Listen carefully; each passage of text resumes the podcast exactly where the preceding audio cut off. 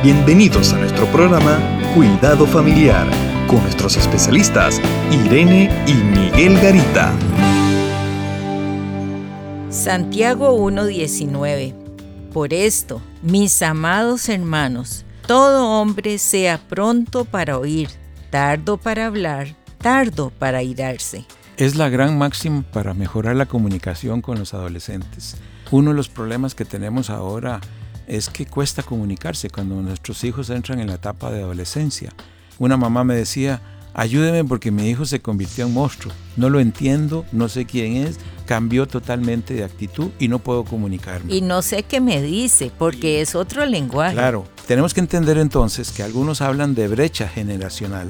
Es una separación entre nosotros como adultos, los padres, y los hijos. Hay una brecha que si nosotros no estamos dispuestos a cruzar esa brecha, porque son los padres los que tienen que establecer los puentes para mantener una buena comunicación.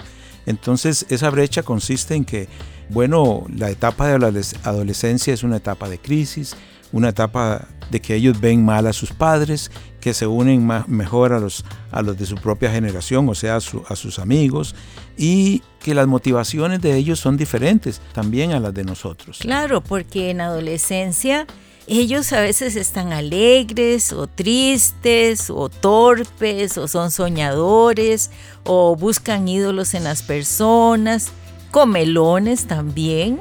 Y que la crisis principal de la adolescencia es una crisis de identidad. No son ni niños ni son adultos. Entonces el muchacho no sabe exactamente quién es.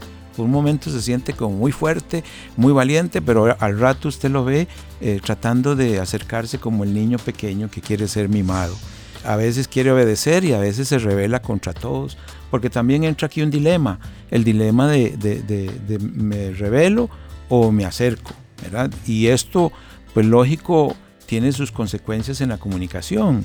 Y también pensamos en la adolescencia, es una crisis de la sexualidad, porque ahí es donde comienza a dar vueltas por todo su cuerpo las hormonas para configurar su, su género masculino o femenino. Esto establece un conflicto para nosotros los padres y el conflicto se va a reflejar inmediatamente en la comunicación. No podemos acercarnos.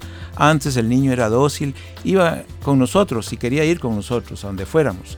Ya el adolescente dice, no, ya yo tengo mis propios amigos y quiero ir a donde, a, donde yo pienso, no donde ustedes quieren. A veces este versículo de Santiago 1.19, los padres de adolescentes lo invierten primero se enojan, este, hablan mucho y no escuchan nada. Claro, ese eh, y ese es el problema. Al invertir este versículo, por eso este versículo nos da secretos valiosos. El primero es que con el adolescente hay que saber oír. Un adolescente me dijo, yo le dije, tu papá habla con vos, sí, él habla conmigo, pero yo no hablo con él. O sea, muchos papás creen que conversar con el adolescente es cuando el papá viene y le dice un sermón y creyó que ya el adolescente entendió. No, el adolescente cerró su comunicación y es como que puso un candado a sus oídos y entonces lo que dice el papá no va a ser ni escuchado, ni entendido, ni, ni obedecido siquiera.